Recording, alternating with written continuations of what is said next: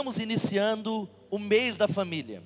Já é tradicional na nossa igreja, todo mês de maio, nas igrejas batistas, nós separamos maio para pensar mais profundamente sobre família, para bater um papo sobre vida em família, sobre casamento, sobre criação de filhos, para Deus nos chamar para um processo de arrependimento. E nós estamos começando essa série. Fica aqui comigo, você que está aí, aproveita para mandar o link para alguém porque existem muitas forças, você sabe disso, tentando mudar o que é a família de acordo com a palavra de Deus. Há muitas forças na nossa cultura mudando o cenário da família, há vozes dizendo que a família acabou, ou dizendo que a família não é do jeito de Deus, reinventando família do jeito da cultura, na opinião popular, na opinião do cinema, na opinião da novela, e descartando aquilo que Deus diz dizendo que a família, de acordo com o que a Bíblia está falando, ela é ultrapassada. E nós entendemos que nós estamos no meio de uma guerra onde Satanás quer destruir a sua família. Você sabia disso? Isso não é papo ideológico. O inimigo, ele vem para matar, roubar e destruir a sua família, o seu casamento, o lugar em que Deus criou você para ser. Por isso nós convidamos você nessa noite para abrir o mês da família, para lutar contra aquilo que destrói o seu casamento e a sua família. Quem pode dizer amém? Por isso nós estamos dizendo, é impossível, mas Deus pode. Eu creio que nessa semana Deus já vai começar a fazer algo poderoso, milagres que você orou hoje. Você crê nisso, Igreja Batista Bethesda? Pessoas serão alcançadas pela graça de Deus. E preste atenção, nós precisamos investir na família. O tema desse mês é famílias fortes investem alto. Você pode dizer isso? Investem alto, investem alto, de acordo com aquilo que a Bíblia diz. Eu quero falar uma frase tão poderosa do Max Lucado que diz: Jesus nunca disse que a jornada seria fácil, mas ele disse que a chegada iria valer a pena. E é o que eu quero conversar com você, invista alto na sua família. E o texto que eu quero convidar você a ler, abra sua Bíblia em Josué capítulo 24. E eu sei, irmão, que você já acabou de sentar, não faz nem meio segundo, você vai ficar em pé em reverência à palavra de Deus. Josué, capítulo 24. Nós vamos ler os, os versículos 14 e 15. Josué 24, 14 e 15. Você achou? Amém? Diz assim: Portanto, temam o Senhor e sirvam-no de todo o coração Lancem fora os ídolos que os seus antepassados serviam quando viviam além do Eufrates no Egito. Sirvam somente ao Senhor, mas se vocês se recusarem a servir ao Senhor, escolham hoje a quem servirão. Escolherão servir aos deuses aos quais seus antepassados serviam além do Eufrates, ou os deuses dos amorreus em cuja terra vocês habitam? Quanto a mim, eu e a minha família serviremos ao Senhor. Você pode declarar isso de todo o coração, diga eu e a minha casa serviremos ao Senhor. Se você pode levantar suas mãos nessa noite, levante suas mãos e diga: Eu e a minha casa serviremos ao Senhor. Comece a orar e pedir a Deus para falar com você, como Ele falou nessa manhã. Espírito Santo, Tu és bem-vindo aqui. Tu és bem-vindo, a Deus, da vida das pessoas que estão nessa noite no campus online. As pessoas estão ouvindo essa mensagem durante a semana no Spotify, no Deezer, no podcast da Apple. Abençoa-nos. Senhor, nós nos humilhamos diante da tua palavra. Senhor, nós abrimos o nosso coração para a tua palavra. Nós nos despimos do nosso orgulho, do nosso pecado, do nosso achismo, da nossa mentalidade de achar que nós sabemos tudo sobre família e pedimos a Ti que o Senhor comece o processo de cura de restauração, de transformação, de colocar a nossa casa em ordem, o nosso coração, a nossa saúde, os nossos filhos. E ó Deus, que o Senhor edifique famílias fortes para a honra e para a glória de Jesus. Amém e amém. Agora você pode sentar. Você sabe que investimento é talvez um assunto do momento. Eu não sei como é que você lida com finanças e como é que você está a par do assunto, mas falar de investimento é falar sobre valor, dedicação e riscos. Tem a ver com riscos, porque quando se trata de dinheiro ou de investir alguma coisa, quanto maior você precisa entender a recompensa que você quer ter, maior é o risco que você corre. Quando se trata de dinheiro, eu não estou falando de golpe, de dinheiro fácil. Vide o Gustavo Scarpa do Palmeiras, é disso que eu estou falando. Existem empresas que demandam investimentos. E as empresas, as empresas mais caras e mais valiosas do mundo têm riscos maiores. Eu me lembro dessa, dessa empresa, que talvez você já ouviu falar, a grande Tesla.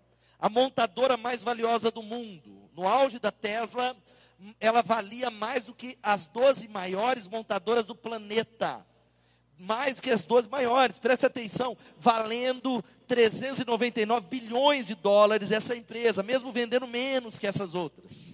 Mas o dono dela, que é esse camarada polêmico chamado Elon Musk, que é aquele que comprou o Twitter, alguns anos atrás ele tweetou uma besteira, uma coisa, e de repente, da noite para o dia, essa empresa perdeu em valores de mercado 700 bilhões de reais. Você já parou para pensar? E a gente tem ouvido um pouco isso. Olha, cada vez que um líder ou um presidente fala uma coisa, o tal do mercado cai as coisas. Ó, o mercado reage. É que eu não estou entrando no mérito do que está certo ou não, mas por que, que é assim? Porque investimento, nós estamos falando de coisas de altos valores, um dinheiro muito alto. Então tem muita coisa em jogo, em risco. Você lembra das lojas americanas? As lojas americanas que entraram em um processo de recuperação judicial com um déficit de 43 bilhões. Um risco enorme para a economia. São milhares e milhares de pessoas desempregadas. Por que, que tudo isso é assim? Porque investimento é uma palavra que tem a ver com aquilo que tem muito valor. Quem está comigo, diga amém. Agora, para a gente introduzir a série, é entender, e você precisa entender, que o que tem de mais valor na sua vida precisa ser a sua família, porque família é o nosso maior patrimônio. Você pode declarar isso, dizer: a minha família é o meu maior patrimônio. E por isso existem riscos envolvidos. Nós precisamos entender que é necessário, eu te convido, investir alto no seu casamento, investir, investir alto na criação de filhos, investir alto nesse assunto chamado família, investir alto para perseverar e permanecer, investir pesado para a família viver o que Jesus já conquistou e é pela graça, mas não é de graça.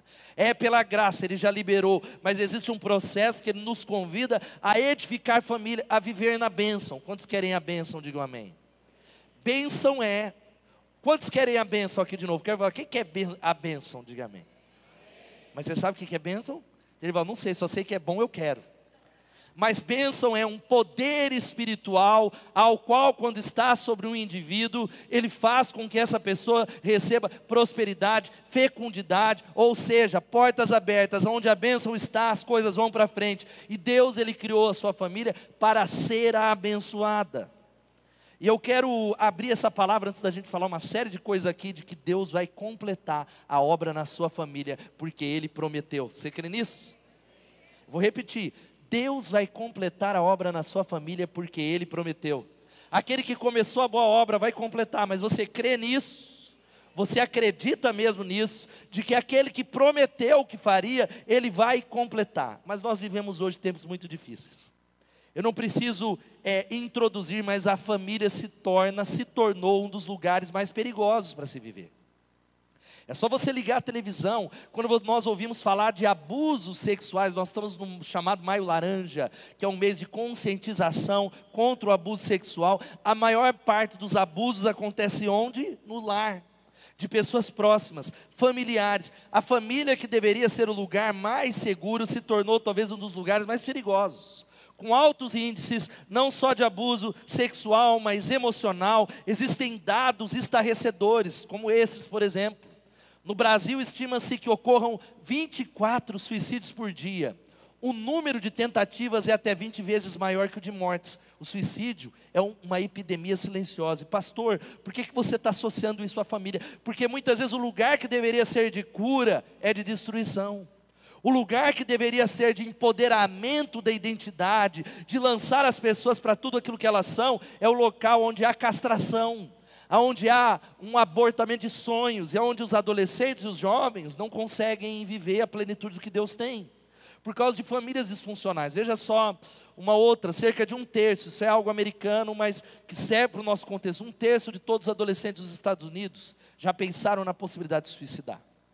Fica a dica de novo de fazer uma pesquisa. Um tempo atrás fizemos na Bethesda e quase dois terços dos nossos adolescentes, os seus filhos, já falaram: Eu já pensei em suicídio. Não é tentativa, mas é passou na minha cabeça. Já passou algo na minha cabeça. Uma outra coisa, nós precisamos entender algo aqui, abrindo essa mensagem. Quantos querem ter famílias fortes aqui? Digam amém. Só teremos famílias fortes seguindo os princípios da palavra dele só teremos famílias, porque não adianta, você pode ser o cara mais top que lê livro, coaching, pode ser o cara que lê livro de autoajuda, porque o que não autoajuda não auto atrapalha, a sua família não será abençoada. Ela não será abençoada, porque a bênção está vinculada à mão de Deus. Quantos estão entendendo? Digo amém. E à opinião de Deus, e aos mandamentos de Deus, e aos princípios de Deus. E hoje nós temos vivido tempos difíceis. Quantos, mais uma vez, fazer uma pergunta retórica, ou não, quantos são crentes aqui, digam amém? Até a Gretchen é crente, 17 casamentos. Quem é discípulo de Jesus, agora você pode falar com convicção, que é diferente. Nós deveríamos, como discípulos de Jesus, enxergar o mundo, enxergar a maneira de assistir um filme, enxergar a cultura, a relação com o dinheiro, os relacionamentos com óculos, que é, que é a cosmovisão cristã. Ou seja, e não estou falando de religiosidade ou ideologia, mas quem é discípulo enxerga tudo com o óculos da, do Evangelho. Ou seja, quando eu penso em família, é a luz do Evangelho. Quando eu penso em dinheiro, é a luz do Evangelho. Mas há uma maioria de nós que pensamos à luz da cultura. A cosmovisão não é cristã. É tudo menos cristã. E olha uma das outras pesquisas aqui que apareceu um tempo, numa pesquisa feita pela internet. 51% dos participantes responderam sim à seguinte pergunta: A instituição religiosa que você frequenta deveria abençoar cerimônias de união conjugal entre pessoas do mesmo sexo? 51%. Por uma simples razão: a cultura está moldando a Bíblia, a nossa cosmovisão não é mais cristã, e a gente começa a raciocinar sobre alguns assuntos à luz da cultura desse mundo, à luz do que nós achamos. Eu quero falar algo para você que a gente precisa guardar, fazer uma pergunta, porque eu tenho alguns conselhos para dar nessa noite, muitos conselhos para dar nessa noite. Como é que está a sua casa? Como é que está o ambiente? Que ambiente você respira por lá? Quando você pensa na sua casa, tem vontade de correr para ela ou fugir dela? Quando termina o expediente, você não vê a hora de ver a sua esposa ou fala, Deus tenha misericórdia, eu, eu vou para outro lugar. Eu, eu, faço hora extra, mas não é para ganhar dinheiro. Famílias que vencem são famílias que decidiram permanecer juntos. E meus irmãos, se você, quantos são pais de adolescentes, levante as mãos aqui. Faça o teste. Pergunte para a maioria dos adolescentes. Eles falam, eu não quero ter filho. Ou eu nem quero casar. E certamente tudo isso tem a ver com algo. Porque quando eles olham para o casamento do pai e da mãe, eles pensam assim: para ser casado com um traste igual ao meu pai, estou fora. Para ter um casamento como esse, eu estou fora. Para ter filho e tratar o meu filho como eu sou tratado na minha casa, eu estou fora. Quem é, e essa palavra, vamos abrir aqui, porque tem conselhos aqui para você. E eu quero fazer uma pergunta: quem é solteiro aqui? Solteiro, divorciado, tal, levanta a mão. Quem é solteiro, está namorando. Não tem vergonha, não, irmão. Não é feio ser solteiro, não. Levanta a mão. Aleluia. Essa palavra é primeiro. Ah, ó, eu vou abrir um parênteses. Às vezes é melhor estar sozinho do que mal acompanhado. Louvado seja Deus. Essa palavra é primeiro para você solteiro. Eu me lembro quando eu era um solteiro e eu sempre tentei ouvir palavras sobre casamento. A maioria não falou, ah, quando eu casar eu ouço. Não, o melhor momento para consultar um arquiteto é antes de construir a casa. Então eu quero encorajar você a pegar uma caneta, um papel ou celular, mas não para ficar no WhatsApp, anota essa palavra. Anota, você que está em casa, anota esses conselhos que são os seguintes: quais investimentos para nós termos uma família forte?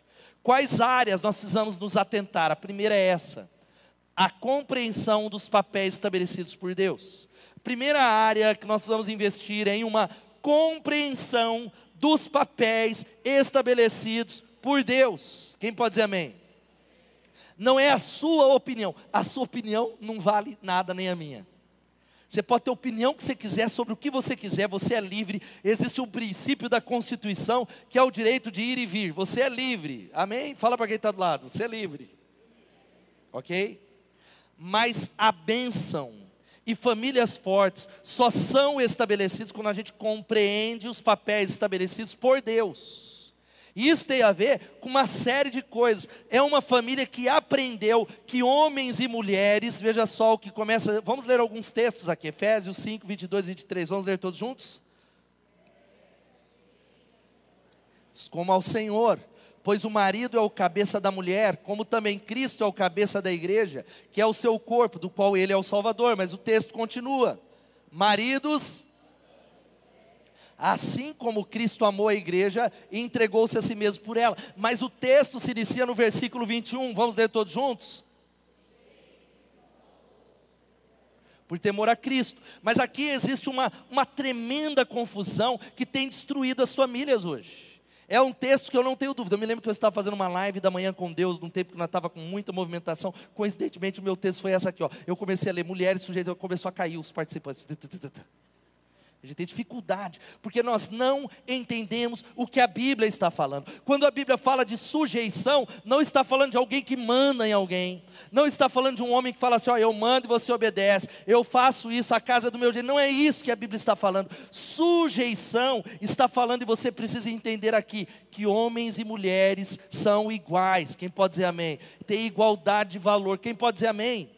Vou repetir homens e mulheres diante de Jesus, e de acordo com as escrituras, são têm igual valor. Diga amém. Mas são iguais, porém diferentes. Diga assim, iguais, porém diferentes. E quando a Bíblia está falando de sujeitar-se, está falando a palavra submissão, é missão de base, é estar lado a lado, é entender que uma família só vai à frente num processo onde nós estamos construindo juntos onde nós estamos construindo juntos, mas uma liderança é estabelecida, e liderança aí nós entramos, é servir. Quantos estão entendendo? Digam amém. O nosso problema, porque nós achamos que liderança é mandar, e liderança não é mandar. Está falando, mulheres, sujeitem-se à liderança dos seus maridos, aos quais precisam servir vocês. Servir vocês, lavar os pés das esposas. E aí vem o texto de Paulo, que as mulheres e os homens falam. Paulo pegou pesado com as mulheres, não pegou com os homens. Porque Paulo diz o que? Maridos, Quantos amam as mulheres aqui dão glória a Deus? Seria bom se o texto fosse assim, mas não é isso. Amem suas mulheres como Cristo amou a igreja. E aí é que o buraco é mais embaixo. Se fosse somente amar as mulheres, mas está dizendo: olha, maridos, amem suas mulheres como Cristo amou a igreja e morreu por elas. Mas há maridos aqui que não dá nem o controle da televisão para as esposas. Há maridos que não deixam o último pedaço de bolo para as esposas. Há maridos que estão falhando com lixo. Hoje eu vou colocar para fora, meu amor, em nome de Jesus. E falar de submissão significa algo. Olha, pessoa com duas cabeças é monstro. Diga assim: pessoa com duas cabeças. Não é esquisito? Você vê alguém com duas cabeças, e há muitas famílias que têm duas cabeças, o homem puxa para cá e a mulher puxa para lá, e o texto está estabelecendo esse processo, que é um respeito, há um princípio de autoridade. O papel do filho não é igual ao do pai, o do pai não é igual ao do filho, da esposa não é igual ao do marido, e esse processo significa para que a família funcione de acordo com a vontade de Deus. Quem está entendendo, diga amém. E nesse eu vou correr, hoje eu gastei muito tempo nesse primeiro ponto. Há homens nesse auditório que deixa para a mulher partes que Deus deu a você. Irmãos, uma das grandes tragédias que eu tenho visto na igreja, sabe qual é? Guarda aqui, cadê os homens? Levanta a mão, homens. É papo de família. Você é o líder espiritual da sua casa. Amém? Você deveria ser, tem que ser, o exemplo de vigor espiritual, de levantar um altar, de ler as escrituras, mas o que eu mais vejo na maioria dos casos é a mulher que puxa o cara para a igreja. É o banana que não veio para o culto, porque ah, minha mulher não vai, não vou. É o cara que se a mulher está bem, ele vai, se ela está mal, Deus está chamando você a uma profunda responsabilidade espiritual, porque Ele estabeleceu para a família funcionar do jeito dele, do nosso, a gente vai levando do nosso, a gente até consegue dinheiro. Porque há muitos homens que deixam nas mãos das mulheres responsabilidade que são suas. Por exemplo, o culto doméstico é responsabilidade dos homens. Amém ou não? Cadê os homens dessa igreja aqui? Dá um glória a Deus, fala bem alto.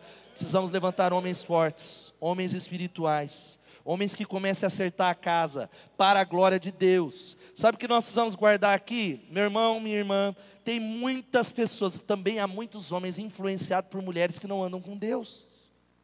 Por isso a Bíblia começa a dizer que não há comunhão entre luz e trevas.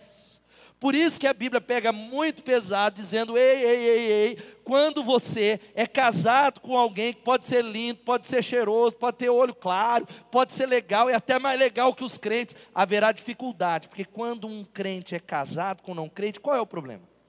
O problema não. é, Eu brinquei o dia desse culto e falei assim: ó, que quem não é filho de Deus é filho de quem? Hã?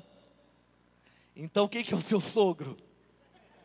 Agora é claro que é uma brincadeira, mas preste atenção em algo. O problema é que alguém quer liderar o dinheiro de acordo com a vontade de Deus, alguém que não é nascido de novo, que não entende as coisas espirituais, alguém que quer valorizar coisas que Deus mandou, o outro não conhece isso, e a Bíblia diz algo. Leia comigo 1 Coríntios 6,14. Vamos ler todos juntos? Não se ponham em julgo desigual com descrentes, pois o que tem em comum a justiça e a maldade, ou que comunhão pode ter a luz com as trevas? Irmãos, veja só algo que nós precisamos entender no nome de Jesus. Existem papéis que precisam ser estabelecidos aqui em nome de Jesus. Porque o, há homens que deixam nas mãos das mulheres responsabilidades que não lhes cabem. Mas a mulher insubmissa, sabe quem é? É aquela que não espera a atitude do marido, mas corre para agir na frente dele. É óbvio que existe muito homem, não nessa igreja. Não nessa igreja também. Homem banana. O homem banana, como esse camarada que está aqui, ó. Vamos ver se tem a foto. A foto sumiu? Cadê minha foto? Ah, aqui. Homem banana. É homem que não assume a liderança, que é omisso, desde o Éden, o silêncio de Adão. Mas o que tem de mulher abacaxi não está escrito no gibi, que Deus tenha misericórdia. São mulheres que não facilitam a liderança dos, dos maridos, e Deus está chamando a gente uma palavra dura, para que haja nessa noite arrependimento no nome de Jesus. Quem está entendendo, diga amém. A corda não pode ser puxada para os dois lados. Eu me lembro de um dos textos tão interessantes de Acabe e Jezabel, que é talvez um dos, um dos símbolos mais enigmáticos e mais escancarados do homem banana e de uma mulher que se tornou símbolo de um demônio, de um espírito de Jezabel, que diz assim: leia comigo 1 Reis 21, 25. Nunca existiu ninguém como Acabe, que se vendeu para fazer o que o Senhor reprova, pressionado por sua mulher Jezabel. Então, da mesma maneira que existem mulheres que são mais cheias de Deus, cadê as mulheres das intensas aqui? Dá um glória a Deus às intensas. Existem também mulheres que não andam com Deus. E existem maridos que sabem o que tem que fazer, mas eles são manipuláveis. A mulher diz: não vamos hoje, ele não vai. A mulher coloca o marido contra a sogra. Irmã, não faça isso em nome de Jesus ela, ela fermenta como Jezabel fazia, coloca o marido contra a família dele, afasta o marido da família dele. É tempo de conserto nessa igreja, nessa noite, em nome de Jesus. Quem está entendendo isso, diga amém. Irmãos, acho que vocês voltaram aqui, Daniel, era aquele lá, aquele que não tem o 521. Agora, um outro lado dessa compreensão dos papéis, significa que existe, diga assim, marido, esposa e filhos. É muito básico, que os papéis são bem estabelecidos, mas existe também a autoridade espiritual que Deus levantou. Essa compreensão faz a família ir para frente. Quem está entendendo isso, diga amém. Entender que Deus coloca autoridade sobre as nossas famílias, a autoridade espiritual. Olha o que diz 1 Tessalonicenses 5, não é o 21 não, tá? Era o outro, não sei o que, que voltou esse aqui, era igual da manhã. Primeiro, a esquece o 5, 21. Leia comigo esse texto. 1 Tessalonicenses 5, 12 e 13, que estamos lendo no plano profundo. Leia comigo, vamos lá? Agora lhes pedimos, irmãos,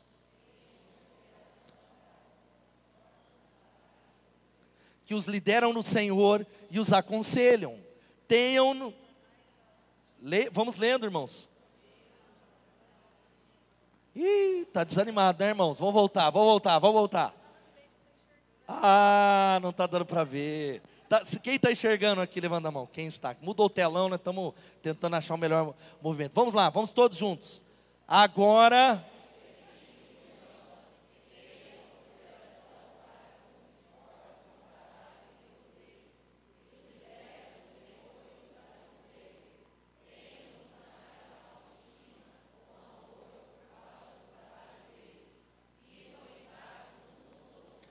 Irmãos, honrem seus líderes na obra do Senhor por causa do trabalho deles.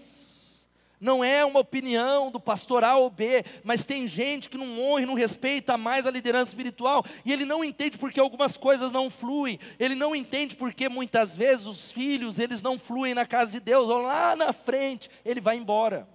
Eu tenho visto tanto esse filme vendo filhos que cresceram na igreja, ficaram na igreja, foram embora da igreja, os pais continuam na igreja, estão no altar falando, pastor, eu não entendo porque o meu filho foi embora. Por uma simples razão. Nós, sabe qual era o, o, o grande objetivo da família, ou o grande hábito? Assar líder na hora do almoço fazer churrasco falando de liderança, falando de pessoas, falando dos pastores, e sem nós percebermos, nós estamos fazendo o quê? Minando a compreensão da autoridade espiritual que foi estabelecida por Deus. Porque quem anda na honra é guardado pelo poder de Deus. Quem pode dizer amém? Você precisa ensinar seus filhos a ter máxima consideração pelos líderes dele. Ensinar os seus filhos a orar pelos líderes dele. Sabe como a gente faz isso? Orando por eles mostrando respeito na maneira de falar sobre eles. Segundo conselho nessa noite é esse: sabe como é que a gente vai ter famílias fortes? Administrar as finanças com sabedoria. Quem pode dizer glória a Deus? Isso significa que os casais e as famílias que vencem são aqueles que aprenderam a vencer a crise e a irresponsabilidade financeira. Porque a grande, uma das grandes dificuldades na família não é só a falta de dinheiro. Quem quer ganhar mais? Quem precisa ganhar mais? Diga amém. E vou brincar com um negócio aqui que pode ser sério. Quantos aqui querem um aumento de salário? Levanta a mão. Pouca gente. Igreja próspera é assim, né? De novo, quem deseja, fala, não, se Deus me dá um aumento de salário, diga amém. Então você vai desejar por irmão que está do salário, fala, ó, que Deus te deu um aumento de salário. Aleluia. Agora é brincadeira, mas que Deus faça isso. O problema não é o quanto você ganha, mas como você administra aquilo que você tem. Não é possível Deus colocar você sobre o muito se você não é fiel no pouco.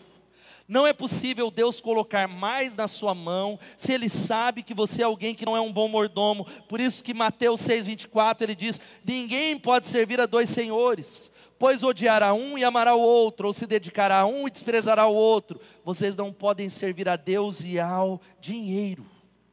Uma grande luta que tem nas famílias, sabe o que é? É a irresponsabilidade financeira, é uma briga.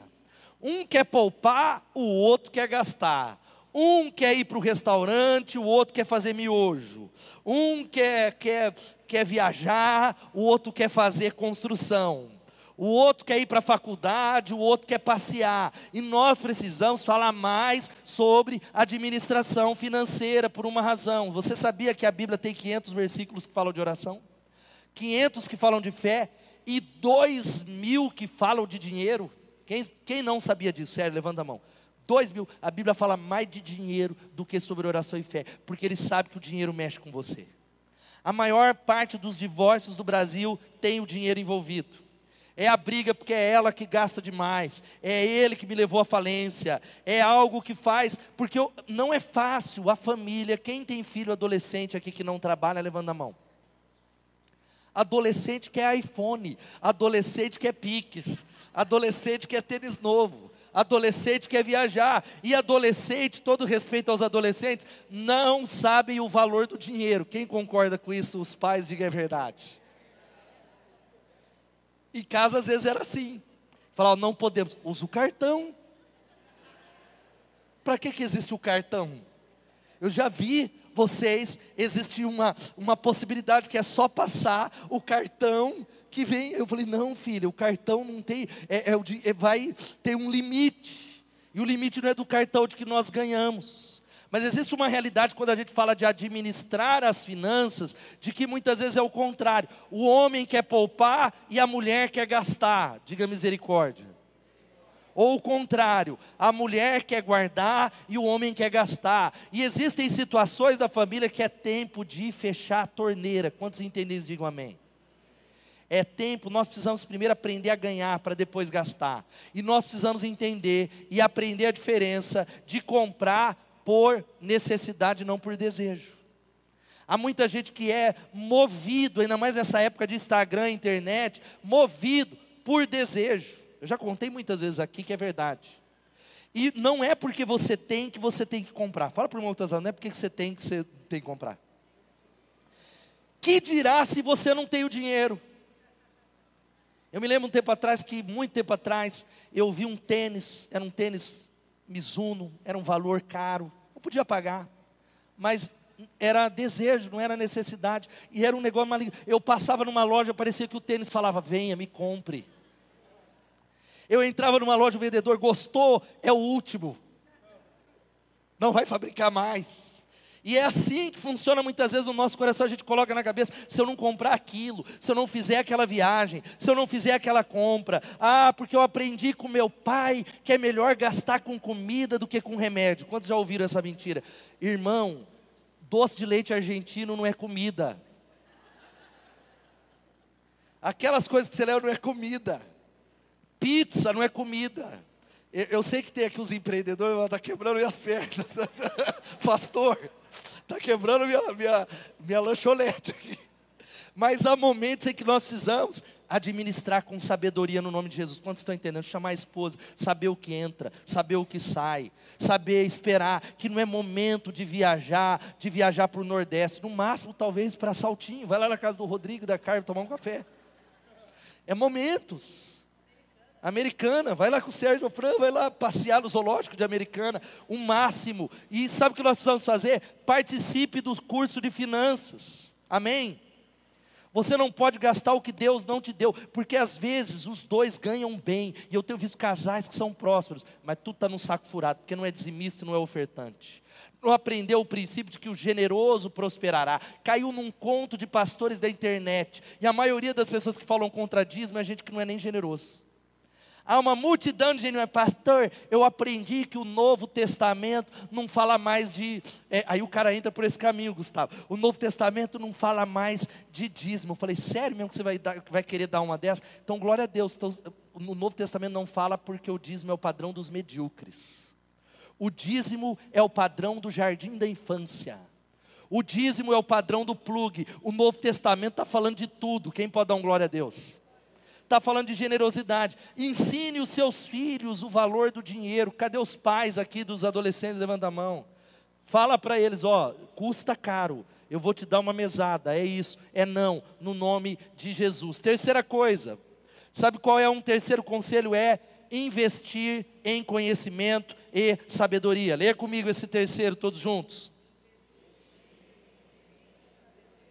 E Provérbios 24, 3 e 4 diz assim: com sabedoria se constrói a casa, e com discernimento se consolida. Pelo conhecimento, seus cômodos se enchem do que é precioso e agradável. Sabe o que o texto está dizendo? Aprenda sobre casamento e família. Aprenda a ser pai. Aprenda. Ah, não, eu aprendo na base da prática. Eu sou casado há 20 anos. Não aprendeu até agora a ser marido. Ah, eu tenho quatro filhos, não aprendeu até agora a ser pai. O texto está falando, o livro da sabedoria está falando sobre como é que a gente constrói famílias fortes, como a gente constrói o nosso casamento. E ele está dizendo que o que é necessário, a matéria-prima para edificar sua família, não é amor, não, não é paixão, não é sexo, não é química, por mais que essas coisas tenham o seu lugar, está falando que é necessário conhecimento, sabedoria, a sua família, aquilo que você não sabe está matando o seu casamento. Aquilo que você não sabe sobre criação de filhos está matando a sua relação com os seus filhos. Quando foi a última vez que você comprou ou leu um livro sobre casamento? Quando foi a última vez que você leu um livro sobre família? Qual foi o último investimento que você fez para crescer nessa área? Por exemplo, quantos casais aqui fizeram o curso Casais Vencedores? Levanta as mãos. Quem fez? Não pode mentir. Poucos. Poucos. Aí ele vai, não, não vou porque casais vencedores é para quem está derrotado, casais derrotados. Não é. Quanto melhor o meu casamento, mais eu preciso investir. Quanto mais ele cresce, mais eu preciso dedicar. Quantos estão entendendo isso? Digam amém. Conhecimento, porque nós não podemos ser pais, mães e maridos se a gente não aumentar o nosso conhecimento. Porque muitas pessoas ficam mais com um carro do que com a mesma mulher. Há muita gente que fica 10 anos com um carro, mas troca de mulher, não consegue levar uma família adiante. A maioria, a maioria das pessoas, a carreira de uma pessoa é mais duradoura do que o casamento. Eu conheço, eu conheço pessoas que são advogados, 30 anos no direito, no terceiro casamento, médicos que são um sucesso no segundo casamento. E por que que isso acontece? Por uma razão. Se a gente chega para o Estado e fala assim, eu quero, pastor Edval, eu quero dirigir, o que, que o Estado fala para você? Ah, que bom, quer dirigir? Vai fazer aula, primeiro você vai decorar, ler uns livros, decorar a placa, fazer um teste. Depois que acabar, você vai fazer aula prática, um monte de aula, vai tomar bomba, vai fazer baliza, e aí só depois você vai ser motorista. É ou não é? Quem concorda? Se você chega e fala, eu quero ser médico, quem, quantos querem que os filhos, de repente, ter filhos que vão ser médicos aqui, dão glória a Deus? O Estado vai falar, legal, você vai estudar pelo menos 10 anos vai fazer residência, não vai sair operando. Mas quando você chega para o Estado e fala, eu quero casar, o que, que o Estado fala? Assina o papel, está casado. E essa é a razão. Nós não aprendemos a ser maridos e ser esposa. Invista no conhecimento, porque família é o seu maior patrimônio. Você pode dizer assim: família é o meu maior patrimônio. Porque, querido, quando você morrer, você não vai levar seu carro, a sua profissão e a sua vocação. Sabe o que você vai levar? A sua família você vai apresentar para Deus a sua família. A quarta coisa, o quarto conselho nessa noite, que é diferente. O primeiro é conhecimento e sabedoria. Sabedoria é a junção entre conhecimento e inteligência colocada em prática. Sabedoria é a arte da distinção. Sabedoria significa enquanto alguém vê só um caminho, o sábio, ele vê uma multidão de opções. Aquele que não é sábio diz: para onde eu vou? Quem é sábio, ele tem uma é multifacetado, há muitos caminhos. Agora o quarto conselho é esse: invista em conhecer a sua família. Agora nós estamos falando uma outra coisa. Conheça a sua esposa e conheça o seu marido. Levanta a mão quem é casado de novo aqui. Eu gosto que vocês interajam.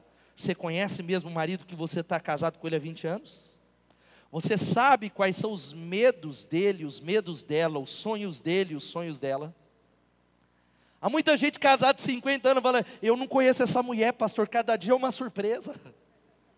Eu não conheço esse marido, ele é bipolar, pastor, cada dia ele muda para pior. Eu quero dizer que o meu desafio, e 18 anos casado com essa mulher abençoada que vocês conhecem, eu preciso estudar Elô, louvado seja Deus, ela precisa estudar. É o nosso desafio. A gente tem visto que pessoas, às vezes eu vejo casais aqui, um chateado com o outro. Ai, eu não sei por que ela ficou brava comigo. Quem já passou por isso aqui?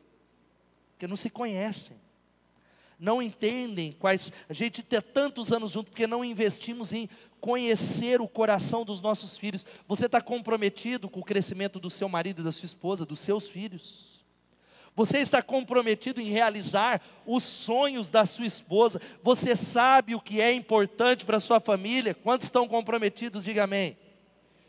A gente acha só casar, é só ficar junto, e isso significa um desafio para a nossa igreja aqui, que é o desafio da bondade e do respeito. Nós precisamos conhecer a família e aprender a falar dentro de casa é aprender a se tratar melhor. Porque se a gente não tomar jeito, se a gente não tiver cuidado, a gente trata melhor os estranhos do que quem mora com a gente dentro de casa. Quem concorda pode dizer misericórdia. Maridos que o cara é um santo aqui na igreja. As mulheres às vezes falam, pai, eu queria tanto esse marido da igreja. As irmãs vão dizer, fala Deus.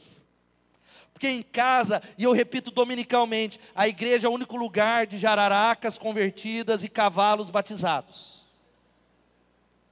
Porque se, e é uma coisa que às vezes não é maldade, é um mau hábito maligno. Nós precisamos estabelecer uma maneira de honrar os que estão em casa, de amar, de falar com respeito, sermos educados, falarmos bom dia, boa tarde, boa noite, como vai você, obrigado, amém? ensinar os tem gente nessa igreja que é mal educado, irmão. Eu quero falar para vocês, é mal educado. O cara atende o telefone assim, você precisa falar, alô, tudo bem, bom dia. Eu vejo pessoas trombando, a gente precisa falar com as pessoas, sorrir mais. Fala aí para o irmão Tazar, fala, sorria. Você viu que é difícil, até doeu aqui, ó. Doeu aqui em cima, porque o músculo tá sorrir mais, amar mais. Famílias de Deus tratam as pessoas com simpatias e acham um privilégio estar uns com os outros. É um privilégio estar com você, aleluia. Agora, como é? A questão é a seguinte: você quer tratar bem a família? Cadê as irmãs? Quer tratar? Coloca a sua melhor xícara para tomar o café da manhã ou o café da tarde. Amém ou não? Aí você fala: não, está banado ele. Ela, você que quebra tudo, né? Quebrando tudo o copo. Aí o que, que acontece? A mulher coloca, vai praticar isso, aí o estabanado quebra, fala: a partir de hoje você vai tomar no copo de requeijão. Seu estabanado, quebrando todas as minhas coisas. Quando ele derruba, não é assim? Agora vai o pastor derrubar e quebrar o copo lá. O que, que você fala? Não ligue, pastor, não se importe, isso é só um copo. Deixa que eu limpo. O cachorro quebra o copo, tadinho. Agora é o marido. Agora é o filho adolescente. Agora é o sogro. Deixa eu falar uma coisa para você. Trate com gentileza quem vai chorar, chorar no seu enterro. Eu sei que é pesado. Há uma frase do provérbio inglês, leia comigo esse provérbio inglês. Sabe que está falando? Dê flores em vida para sua esposa, em nome de Jesus. Quem pode dizer amém? Significa que famílias, porque irmãos, vamos falar a verdade. É fa quem é casado pode falar, é difícil ser casado. Pode levantar a mão. Porque é todo dia, todo dia, todo dia os meus defeitos, a mesma cueca jogada no lado, a, a, a porta que deixa aberta, todo dia, todo dia, todo dia. Porque uma coisa é alguém de fora rotar, outra coisa é esse marido todo dia, todo dia, todo dia. Não é fácil. Nós precisamos aprender a tratar as ofensas no nome de Jesus, porque se a gente não tratar, vai adoecer e o divórcio vai chegar. Eu já contei, hoje de manhã eu não falei a história, você conhece a história? A história de um homem que ele era recém-casado, e aí ele estava lá com a esposa, e eles montaram no burrinho, indo em direção à lua de mel, de repente o burrinho empacou, e aí ele virou para o burrinho e ele falou, um, Aí ele bateu o burrinho e continuou andando. Aí chegou de novo, e aí foi, o burrinho empacou, ele falou, dois. Aí o burrinho foi, aí de novo o burrinho empacou, ele pegou um revólver, pá, matou o burrinho. A mulher começou a gritar, ele falou: um. Porque a gente não sabe lidar com as ofensas. Nós precisamos aprender a lidar com as diferenças. Cadê o marido de novo? Marido, sua mulher não é seu amigo do futebol, ela é o, o vaso mais frágil. A sua esposa, ela não é assim. Agora vamos abrir um parênteses aqui, ó. Ó, tem marido que trata a mulher desse jeito. Não é verdade? Tem marido que não aprendeu, que é o vaso mais frágil. Você precisa tratar ela. Cadê as mulheres? Pode dar glória a Deus como uma princesa que Deus te deu. Mesmo seja pela fé, ela pode estar parecendo a Fiona, mas ela, Deus vai mover. Esse mês da família é impossível, mas Deus pode. Aleluia é impossível e tudo começa assim. A glória vai chegar. São famílias que aprenderam a demonstrar amor. Queridos, eu quero dizer que o bom marido, para todos nós, uma palavra para os homens, ele aprende a se comunicar com as mulheres. Você sabia que uma mulher, ela tem por dia 25 mil palavras? E o homem 12.500? Aí o homem gastou no trabalho. Aí ele chega em casa, ele não entende. A mulher quer falar. Ela não falou as 20 mil palavras, irmãos. Hã? Ela falou que eu falo umas 30 mil, vocês falam mais do que eu. Marido amoroso vai colocar a esposa no topo das suas prioridades. Cadê as mulheres dizendo amém? Agora tem marido que é mais comprometido com o Corinthians, com o 15, com o videogame, com o cachorro, com a empresa, do que com a esposa. Nós precisamos colocar ordem na casa, em nome de Jesus, e resolver as pendências. Eu falo uma outra história que eu falei hoje de manhã sobre um, um, que me fez rir, mas expressa alguns aspectos da vida conjugal. Um casal casou e, passado algum tempo, a jovem esposa resolveu agradar o marido fazendo uma saborosa sopa para o jantar. Ele e o marido comeu, estava muito maravilhoso. Ao final, ela lhe perguntou o que ele havia achado da sopa, o que ele respondeu: estava maravilhosa, querida, porém não é sopa, é caldo verde. Minha mãe sempre fez para mim, por isso eu sei que é caldo verde. Aí a mulher falou: imagina bem, foi eu que fiz, e eu sei a diferença entre uma sopa e um caldo verde. Isso que você acabou de comer é sopa, disse a esposa. Mas, meu bem, não fique zangada, eu também sei a diferença. Mamãe muitas vezes fez tanto sopa quanto caldo verde. O que eu acabei de comer é caldo verde, respondeu o rapaz com voz firme, como quem tem razão. Aí ficaram na discussão: sopa, caldo verde, sopa, caldo verde, divorciaram. Aí o marido, ele voltou tomado por uma racionalidade, ligou para a ex-esposa, se reconciliou, falou: Poxa, vai acabar um casamento por um motivo tão banal? Ela concordou, eles estavam de novo, uma vez na primeira noite após a reconciliação, estavam um aconchegado no outro, e aí é, é, ele tomou a iniciativa e disse assim à querida esposa: Puxa, meu bem, que bobagem a nossa nos separarmos por uma coisa tão pequena. Imagina o nosso casamento acabar por causa de um prato de caldo verde. E aí ela, é verdade, querido, mas não era caldo verde, era, era sopa. Não, amor, minha mãe fazia sopa e caldo verde, sopa, caldo verde, sopa. Divorciaram de novo. A gente está brincando, mas não é essas as razões das brigas na família? A maioria das brigas são por coisas minúsculas. É para ver quem tem razão. Deus está nos chamando nessa noite a sermos curados em nome de Jesus. Quem pode dizer amém? Quinto conselho, sabe qual é? É esse. Aumente a intimidade física e emocional. Isso aqui poderia ser o quarto ponto também. Aumente, tome a decisão, a intimidade física. Olha o que diz Gênesis 2, 24 e 25. Leia comigo, por favor. Por essa razão,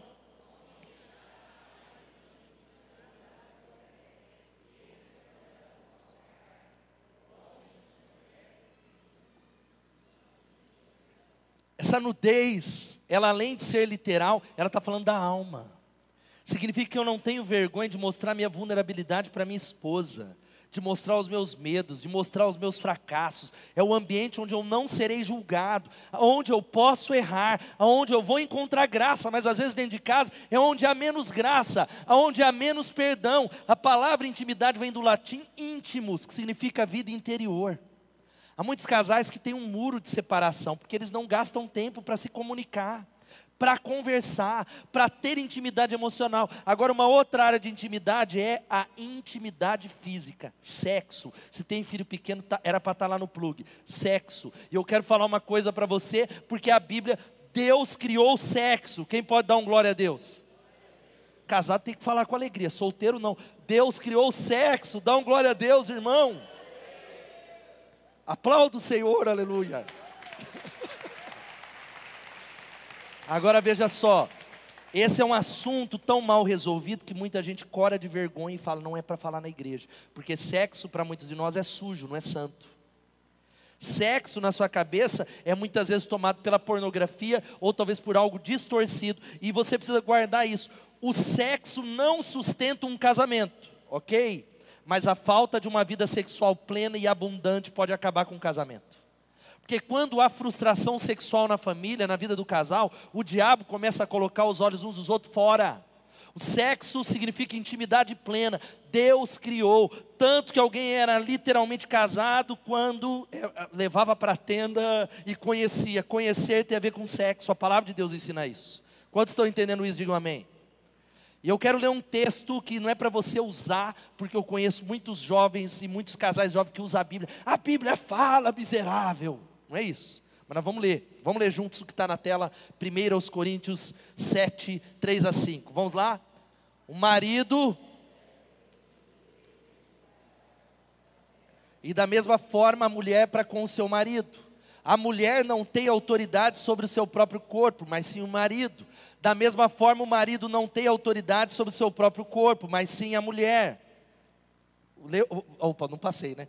Não se recusem, exceto por mútuo consentimento e durante certo tempo, para se dedicarem à oração. Depois unam-se de novo, para que Satanás não os tente por não terem domínio próprio. Que Deus faça essa palavra valer. Então a primeira coisa é isso aqui, ó. Marido, cumpra os seus deveres conjugais. Tem marido que está precisando ir para um urologista, fazer um exercício, levantar, em nome de Jesus. Quem pode dizer amém? É sério, irmão. É palavra de Deus, não é palavra de pastor. Tem marido que precisa consultar o médico, ir lá, tomar uma injeção, fazer um exercício. Marido, cumpra os seus deveres para com a sua mulher. E da mesma maneira, mulher, cumpra os seus deveres. Significa que na família cristã não tem lugar para essa quantidade de dor de cabeça que acontece. Agora a gente está brincando, porque muita gente usa isso e hoje à noite vai usar a Bíblia. Falar, acabou de ouvir, mulher, o, seu corpo é meu. Deita ali que eu vou lhe usar, como dizia aquela coisa. Deixa eu falar uma coisa para vocês, isso aqui não é para usar, porque o sexo está num contexto de intimidade emocional. O sexo, sabe o que significa? Que ele começa na cozinha. Quem pode dizer amém? Pense numa mãe normal, que tem dupla rotina. Ser dona de casa, ou até mesmo uma mãe que tem dupla jornada, é uma das rotinas mais estressantes do mundo. Quem pode concordar, as mulheres que cuidam? O povo dessa igreja tem empregado, mas a maioria, né? Evinho já vai chegar aqui.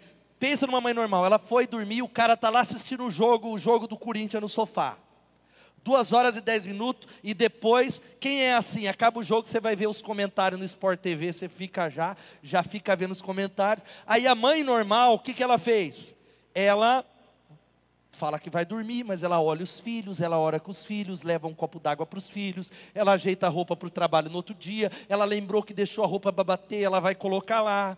Aí depois o homenzão está lá assistindo o jogo. Aí ela faz a sua skincare com creme de abacate tal, a outra coisa. Aí ela volta, três horas depois, ela pega a Bíblia, joelha, ora. Aí o maridão chega às onze e meia e fala, está acordado até agora? Estava fazendo o que até agora? Aí ele põe a mão ao redor, aí ela fala: tire a mão daqui. E aí você não entende por que, que a glória não vai cair na sua tenda, meu irmão. Porque nós precisamos construir o relacionamento em nome de Jesus. Quantos estão entendendo isso? Querido, eu vou passar algo aqui que nós falamos em encontro de casais, é para é papo de família. Mês da família que é chamado sexômetro, que é uma pesquisa de psicólogos, sexólogos e líderes religiosos. É sério. Depois você vai guardar aí que mostra o quão importante é a relação sexual. Veja só, duas vezes ao dia, isso é exceção, né? Relacionamento muito, muito feliz, lua de mel, glória a Deus. Uma vez ao dia, casal muito feliz, glória a Deus. Aí, duas a três vezes por semana, casamento harmonioso e feliz, normal, quando os dois trabalham com um filho pequeno. Quem tem filho pequeno? Estresse, né, irmãos? Jejum e oração que mais? Vamos lá. Uma vez por semana, casamento passando por pressões da vida. Agora vamos lá. Duas vezes ao mês, casamento em desarmonia, passando por brigas, conflito mal resolvido, na maioria das vezes. Antes que você. Isso não é para te acusar. Isso é para a gente colocar a casa em ordem. Outra coisa, uma vez ao mês, casamento em coexistência, sobrevivência, perda do interesse um no outro. Uma vez a cada três meses, casamento em séria desarmonia, dúvida quanto à fidelidade do outro. E é fato. Olha, ele tem outro, ela tem outro. Ó, dúvida quanto à sexualidade do outro. Um, uma vez a cada seis meses, casal em separação. Uma vez por ano. Alguém que tem 90 anos. Não. Rompimento total. Praticamente divórcio. Querido, Deus está chamando a gente aqui para conversar sobre essas coisas. Algumas coisas estão ferindo o seu casamento para curar. Ele faz a ferida para curar. Quantos estão entendendo? Digam amém. Tem conselho aqui. Sabe qual é o sexto? Trate sua família como seu maior ministério no nome de Jesus. Vou repetir. Trate a sua família como seu maior ministério. Passa a mão aí na sua esposa, já reconcilia com ela que você viu obrigado do culto, aleluia. Que ela atrasou, fez a maquiagem, glória a Deus. Trate a sua família. Eu me lembro de um texto de Marcos capítulo 5. Depois você abre a Bíblia lá. A Bíblia conta sobre um homem que tinha uma legião de demônios cidade toda empolvorosa. Provavelmente esse homem era tinha a ver com abusos, ele era um pedófilo. Ele, e havia muita coisa envolvida, ocultismo, ele era alguém que ele era amarrado, ele quebrava as correntes, mas ele teve um encontro com Jesus, e Jesus libertou esse homem, quem pode dar um glória a Deus, é o poder de Jesus Cristo. A cidade vê aquele homem que durante anos, décadas, era esse homem como um homem ao qual as pessoas fugiam em perfeito juízo aos pés de Jesus, são, curado, restaurado. Jesus, antes disso, ele mandou a legião de demônios cair nos porcos que foram para o precipício. Sabe o que o texto diz? Ao invés dessa cidade celebrar, eles preferiram mandar Jesus embora, porque ali havia uma cidade que valorizava mais porcos do que gente valorizava mais o emprego, o valor, o lucro do que a salvação. E aquele homem falou: Jesus, eu vou te seguir. Eu vou largar tudo vou para o ministério de tempo integral. Jesus, eu quero seguir o Senhor como um dos discípulos. Eu quero espalhar. Mas Jesus olha para ele e fala: Não, não, não. Você não vai comigo. Jesus olha para ele e fala: Jesus não o permitiu, mas disse: Vá para casa, para a sua família e anuncie-lhes quanto o Senhor fez por você e teve misericórdia de você. Jesus está falando, oh querido, tem um monte de gente que ficou ferido, tem filho, tem pai, tem irmão, tem talvez esposa, volta para sua casa e cumpra o seu ministério lá. Quantos estão entendendo? Digam amém. Porque é fácil ficar aqui no altar. Meu desafio é ser esposo da Elô, pai da Suzana e da Luísa. É fácil pegar um microfone e cantar, tocar. O grande desafio é entender que o meu ministério principal é a minha família. Quem pode dizer amém? Eu li hoje pela manhã, irmão, fica ainda comigo aqui. Tish Warren, uma grande missionária na África, uma grande autora de livros. Ela casa, ela volta do campo missionário, ela tem dois filhos pequenos, ela escreve assim. Ela diz o seguinte: Agora eu estou na casa dos 30 anos, eu tenho dois filhos. Eu vivo uma vida comum. Aos poucos eu reconheço que é muito mais assustador e difícil estar em casa o dia todo com um bebê e um garotinho de dois anos do que viver em um vilarejo africano destruído pela guerra. O que preciso é de coragem para o comum, para o corriqueiro e a mesmice de todo dia da vida. Cuidar do sem-teto, ela continua dizendo, é mais empolgante para mim do que escutar atentamente as pessoas da minha casa. Dar roupas e buscar comunidades cristãs na periferia requer menos de mim do que ser bondosa com meu marido em uma manhã comum de quarta-feira. Ou ligar de volta para minha mãe quando eu não sinto a mínima vontade de fazer isso. É você entender que a nossa vida comum é o nosso ministério. Quem está entendendo isso, diga amém. É a vida comum. É aquele dia a dia de bebê chorando, de criança gritando, de gente fazendo birra, de cachorro latindo, de passarinho voando, de filho adolescente enfrentando, empoderando, uma série de coisas, porque Pedro falou uma coisa poderosa para a gente que está aqui. Ele disse: Maridos, vocês igualmente vivam o que? A vida comum do lar. Diga vida comum do lar. Agora a gente quer Hollywood. A gente pensa que vida de casamento é só ficar na praia. Irmão, é vida comum, é luta, mas é onde Deus ele desenvolve você como discípulo dele. É maravilhoso o que diz o grande Chesterton: a coisa mais extraordinária do mundo é um homem comum, uma mulher comum e os seus filhos comum. É ali que nós começamos a viver a vida que vale a pena. Você está se dedicando a essa família? Nós vamos orar por isso. Você está se dedicando à vida comum do lar? Quantos querem uma revolução? Diga amém. Quem quer ser usado por Deus? Estou falando sério. Quem quer ser usado por Deus? A gente vai orar daqui a pouquinho. A Tisha Warren diz: todo mundo quer revolução, mas ninguém quer lavar louça. Todo mundo quer revolução, mas ninguém quer arrumar a cama. Todo mundo quer revolução, mas a gente só quer as coisas grandes. E a última coisa, a banda vai chegar aqui é essa: invista em um novo nível de compromisso com o reino de Deus. Irmão, fecho com isso. Invista em um novo nível de compromisso com o reino de Deus, meu irmão. Essa é a palavra para a gente dar uma resposta aqui. Relaxa teu coração. Eu estava falando com a Elo e eu sou pastor dessa igreja, então é uma responsabilidade. Pastor, todos, todo o rebanho. Muitos não nem, nem sentem que eu sou pastor, mas pastor do rebanho. E eu falando com a Elo, e é sério, isso aqui não é um julgamento. Falei, Elo, são poucos os que têm compromisso com Deus e a igreja. Há muita gente que não tem compromisso com a igreja, muita gente não tem compromisso com Deus. E essa é uma pergunta, talvez você até acha que é comprometido, mas você é comprometido com o reino de Deus, você é comprometido com Deus nos termos de Deus. Você é comprometido com a igreja ao qual você faz parte. Você tem um nível de compromisso, você precisa investir. Esse novo nível é investir num, num incontentamento, não, num a palavra que eu anotei aqui é em desconforto e incomodação. A nossa oração nessa noite vai ser: Deus me incomoda. Nós precisamos ser incomodados pelo Espírito Santo. A maior tragédia, e eu queria que você terminasse fazendo essa oração, é você ficar tão confortável. Tem muitos irmãos nessa igreja que estão muito confortáveis ele está bom, ele vem à noite, ele vem talvez todo culto, ele talvez ele frequenta uma célula e talvez a sua tragédia, o que está matando você é que você está completamente confortável, completamente conformado e Deus ele quer lançar sobre você uma inconformação, porque a sua atitude vai determinar a sua altitude. Fica de pé no seu lugar, meu irmão. A Bíblia conta uma história muito poderosa. Busque em primeiro lugar o reino de Deus. Nós precisamos levantar qual é o lugar que a Bíblia tem na sua casa. Seu filho tem pegado você lendo a Bíblia chorando pela casa de Deus e pelas pessoas? Seus filhos têm visto o quanto você está atrás dos perdidos. Você abriu casas de paz. Você é uma daquelas famílias que abriu uma das 90 casas de paz porque você ama o perdido. Você falou: Não, tenho muita coisa para fazer. Estou vivendo para mim mesmo. Só que isso vai passar. Olha só, E eu fecho com esse texto, Marcos 5, 21, 22.